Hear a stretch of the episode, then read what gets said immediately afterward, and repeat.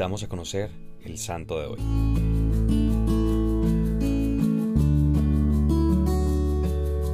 Hoy conoceremos la historia de San Eulogio de Córdoba, obispo y mártir. Eulogio nació en el año 800 en una familia católica muy reconocida en Córdoba, España. Por aquel tiempo, la ciudad estaba ocupada por los musulmanes, quienes solo permitían que acudieran a misa quienes pagaran un impuesto especial. Hablar públicamente de Jesucristo estaba prohibido. A pesar de esto, Eulogio pudo formarse en su fe y pasó sus primeros años en la escuela de sacerdotes de la Basílica de San Zoilo, donde se destacó por su piedad y por el amor y veneración hacia las sagradas escrituras. Profundizó en el estudio de estas y de los textos de los padres de la Iglesia, luego de recibir su ordenación sacerdotal. Se dedicó también a la enseñanza en la misma basílica donde se educó se caracterizó por llevar una vida de contemplación, ayuno, penitencia y oración.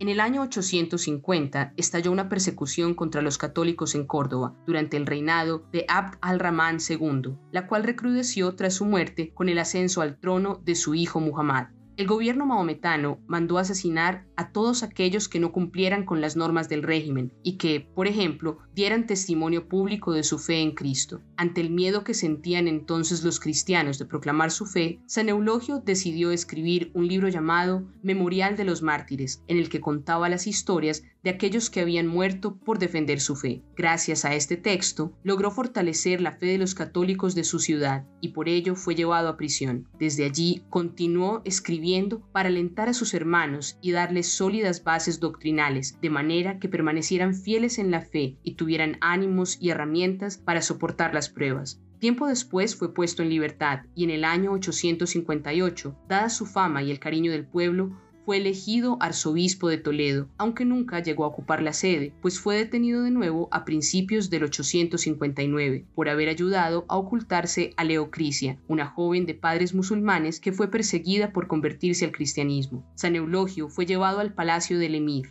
donde las autoridades le exigieron que se retractara, pero él continuó defendiendo la verdad del Evangelio, de manera que fue sentenciado a muerte.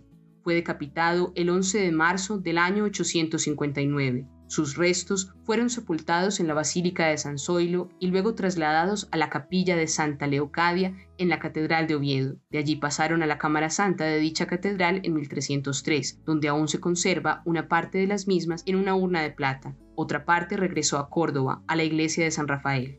San Eulogio es considerado como doctor de la Iglesia mozárabe, es decir, de los cristianos que habitaban el territorio musulmán de la península ibérica durante la dominación islámica, y es patrón de Córdoba y de Oviedo. De San Eulogio podemos aprender sobre la valentía que requiere defender la verdad, que es Cristo, y la manera en que una vida de oración y una fe bien sustentada en las sagradas escrituras dan la fortaleza para dar testimonio de la misma, en un mundo que a menudo se presenta hostil frente a la propuesta del Evangelio. Quien tiene su mirada puesta en el cielo es capaz de mantenerse fiel a pesar de las dificultades y puede incluso animar a sus hermanos a no tener miedo de hacer lo mismo y no ceder ante las presiones del mundo. Nuestra tarea hoy es buscar la manera en que, desde nuestra cotidianidad, podemos dar testimonio de nuestra fe. En alguna ocasión San Francisco de Asís dijo, evangelicen en todo momento y de ser necesario utilicen las palabras.